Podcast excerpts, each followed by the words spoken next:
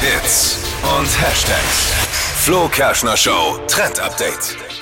Hashtag Rice Water for Skin. Der Hashtag geht gerade voll viral auf TikTok. Reiswasser ist das. Also es gilt ja in Asien schon lange als Schönheitselixier, vor allem für die Haare. Und das soll uns jetzt auch gegen ölige Haut helfen. Also super easy. Dafür müsst ihr einfach nur Reis kochen und das Wasser dann abkühlen lassen oder ihr lasst einfach Reis über Nacht im Wasser stehen und benutzt dann dieses Wasser am nächsten Morgen. Das Wasser dann kühl werden lassen, auf ein Wattepad geben und dann einfach zur Gesichtspflege am Morgen mit drauf tupfen. Fertig. Oh ja. Dann wird das Gesicht äh, super schön. Also kleiner Tipp auf jeden Fall hier, äh, nimmt das mit in den Kühlschrank rein, weil dann wird es auch kalt und hilft auch noch super gut gegen Augenringe.